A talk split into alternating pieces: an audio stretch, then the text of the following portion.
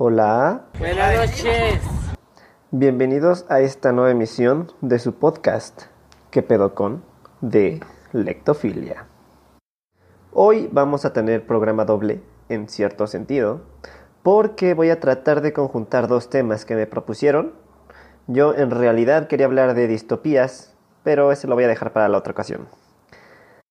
Fueron dos personas las que me propusieron hablar de lo que voy a hablar hoy, dos amigos. Obviamente no me dijeron, güey, habla de nosotros. No, o sea, no mamen. Claro que entrando en tema por el nombre de este podcast, que se llama ¿Qué pedo con nosotros? Y ya habiendo mencionado esta situación de las distopías, pues podría uno pensar en aquella distopía escrita por el ruso Yevgeny Samyatin, que se llama Nosotros justamente, y es en la que se basó George Orwell para su icónica 1984, pero no, eso lo vamos a dejar para después. El podcast de hoy es sobre nosotros, o sea, todos, o sea, la gente. Es decir, vamos a tratar temas sociales desde una perspectiva superficial, como todo se trata en este podcast. Así que si quieren profundidad, vayan con un experto o con sus maestros o al internet, ya saben, Google, allá puedes encontrar todo. Y comenzamos con una situación medianamente picuda, el humor. ¿Qué es lo que nos causa risa? Lo que nos da risa es fruto de un juicio en el que se trató de resaltar el lado cómico de una situación cualquiera, incluso lo ridículo. Y de ahí vienen varios tipos, por decir así, que es el humor gráfico, el blanco, el absurdo, el irónico o el negro. Ahora, habríamos de preguntarnos, ¿está bien reírnos de cualquier cosa? Yo, sinceramente, creo que sí. En especial el mexicano. Pero bueno, yo creo que todos, en todos los países han de decir eso de, de ellos mismos. Pero a nosotros nos encanta, nos, nos mama estar de mulas, estar de castrosos, de sangrones, de mamones. Y nos burlamos de todo. De que los prietos, de que los blancos, los chaparros, los muertos, los vivos, bueno. Hasta están esos errores que en sí no tienen la finalidad de burlarse, pero acaban siéndolo. Por ejemplo, la fotografía de Díaz Ordaz en el Diario de México, con un pie de foto sobre unos nuevos especímenes que adquieren en el zoológico. Fue un error, como ya se mencionó, pero eso no le quita lo curioso o lo gracioso. Y claro que Díaz Ordaz sí parece así mío. Una cosa es demostrar el lado cómico desde la perspectiva que se tome y otra cosa es humillar a los demás. Creo fervientemente, y no recuerdo dónde lo escuché, y en realidad es uno de esos secretos a voces, para poder hacer burla de los demás hay que reírse de uno mismo. A mí me parece totalmente correcto aquello. Porque, o sea, ¿cómo vas a destacar los defectos ajenos para causar risa si no conoces tus propios defectos? Sí, podemos decir todas las cosas que queramos, como que los enanos son más enojones porque están más cerca del infierno y los altos son medio tarugos porque arriba les falta oxígeno y que la parte más blanca de un negro es su amo, que los prietos tenemos pedo solamente por ser prietos, ya saben, prietos en aprietos, ni pedo. Ahora, el problema en sí no es ese, sino que nos mama burlarnos de aquello que no sabemos. Si bien es cierto que para burlarse de los demás necesitamos burlarnos de nosotros mismos primero, también es cierto que no podemos hablar de algo si no lo conocemos, ¿verdad? O sea, ¿cómo yo podría decir que un determinado auto de determinada marca es caro? Pues porque he investigado y he visto los precios y como resultado es que resultan exorbitantes para mi situación económica. Lo sé, por eso hablo de eso. Que bueno, lo caro lo barato están totalmente relacionados con qué tan pobres somos. Y es que sí es cierto, el dinero no compra felicidad, pero eso solamente lo diría alguien que no tiene dinero ni para calzones. Así como hay que ver el lado cómico de uno mismo para ver el de los demás, hay que investigar para poder hablar. Y aquí viene lo bueno. Por ahí de agosto hubo una marcha feminista para evidenciar el abuso hacia la mujer, en la que se dio el ya reconocido vandalismo en todas sus formas. Ataca a la propiedad privada, a individuos, animales, bueno, hubo de todo. Y aquí viene el primer error que cometemos. Fueron las feministas radicales. El feminismo radical tiene en sí su origen en la segunda oleada del feminismo, que se encargó de evidenciar actitudes y aspectos cotidianos de opresión a la mujer considerados normales o naturales. Por ejemplo, la normativización. Por un precio por pagar se puede tener acceso a la mujer solo porque se da la situación de prostitución. O sea, que ya esto de pagarse se aplica a todas. O que la mujer se tiene que mantener pura y casta hasta el matrimonio. Es que, güey, sí son mamadas, la neta. Entonces, el feminismo radical nació por allá de los 60 y se enfoca en esto que les acabo de decir. ¿Qué quiere decir esto? Que todas las personas que malinterpretan la corriente teórica y toman como batuta ah, la violencia exacerbada y cosas como machete al machote y todos los hombres deben morir, esas cosas no son feminismo radical. Radical significa relativo a la raíz, o sea que el feminismo radical quería eliminar aquello que de raíz se consideraba normal. Entonces, si se cree que las mujeres están mal por rayar al ángel de la independencia, el que las denomina feministas radicales por hacer eso, está de sobremanera pende. Entonces circularon después los memes, porque obvio, en la sociedad actual, la forma principal de información y de crítica entre la pendejada humana, obviamente, son los memes. Imágenes desvirtuadas de su contexto real. Eso es un meme. Ni siquiera es una lectura superficial, o sea, no es lectura de nada. Es una burla de, de algo. Y entonces lo que más circuló en redes sociales fueron los memes burlándose del movimiento feminista y lo desvirtuaron de forma tan extrema como las interpretaciones negativas al feminismo. Al parecer, los detractores del movimiento, y mira que hay que estar bien imbécil para ser detractor de un movimiento de igualdad y equidad social, se enojaron porque algunas, no todas, algunas personas pintaron a un perrito, que era macho, golpearon a un periodista y pintaron el ángel de la independencia. Dañaron propiedad privada. Claro que yo vi el video, el del ataque al periodista, y quien le dio el sopapo fue un hombre. Ahora, no estoy defendiendo el ataque a este personaje que hacía su labor, nunca lo haría.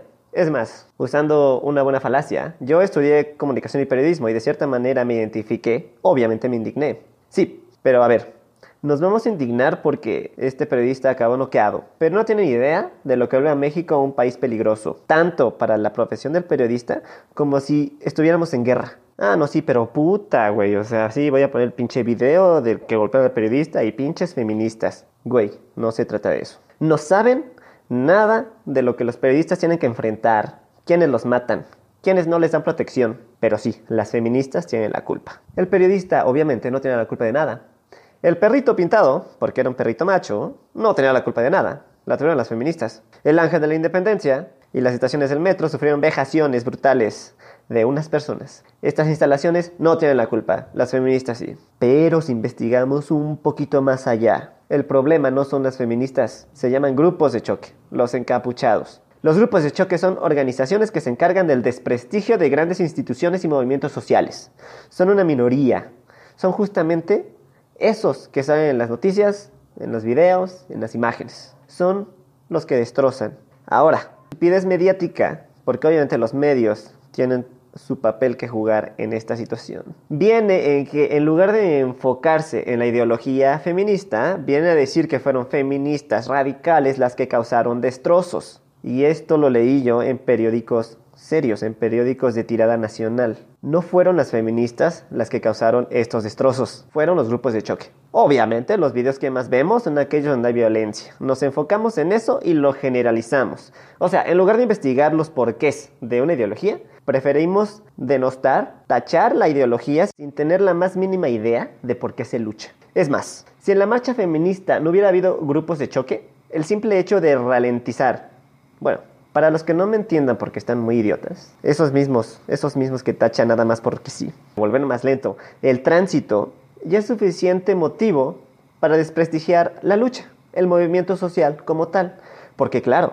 están las formas institucionales para pedir las cosas, para pedir justicia, porque obvio, ellos que son los atacados, ellas que son las afectadas, ellas deben de hacerlo por la forma correcta, porque si a mí, si a mi mamá, si a mi abuelita, si a mi hermanita le pasara algo, yo haría justicia como debe ser. Eso es lo que dicen. Y no pueden verse más imbéciles. O sea, su juicio está basado en una imagen que ven en internet, un meme, una noticia sesgada. No tienen idea de lo que significa justicia. Vamos a hacer un ejercicio aquí medio chafa de filosofía. ¿Han visto la justicia? ¿Cómo se representa? Idealmente es ciega y tiene una balanza. O sea, la justicia es un equilibrio. Si el equilibrio se rompe, no hay justicia. Entonces debe haber un acto en consecuencia para regresar el balance. Lo que hicieron las feministas en su marcha no es un desbalance, es la búsqueda de justicia. El feminicidio es la forma más brutal de crimen de odio hacia la mujer. Acentúo, crimen de odio hacia la mujer. solo por ser mujer. Hay señales de violación, de exposura del cuerpo, de tortura, de martirio. Claro, vamos a ponernos con numeritos. Obvio que hay más hombres que mueren. ¿Sí? En guerras, en arreglo de cuentas, en narcotráfico, sí. Tienen toda la razón. Pero a los hombres no los matan, no nos matan por ser hombres. Al salir a la calle, una mujer sufre de algo que nosotros no, o al menos no es tan común. Y no hablo de acoso, que en sí es una violación a las garantías individuales. Es que el hecho de ser mujer las pone en peligro de morir, nada más por ser mujer, nada más por eso. Los hombres no, a menos que sean homosexuales. Entonces ahí sí, por ser hombres homosexuales los matan. Ahí sí aplicaría la, misma teoría, el mismo punto de vista. ¿Hay feminicidio? Sí. ¿No hay un término específico para un crimen de odio con esas características para el género masculino? No.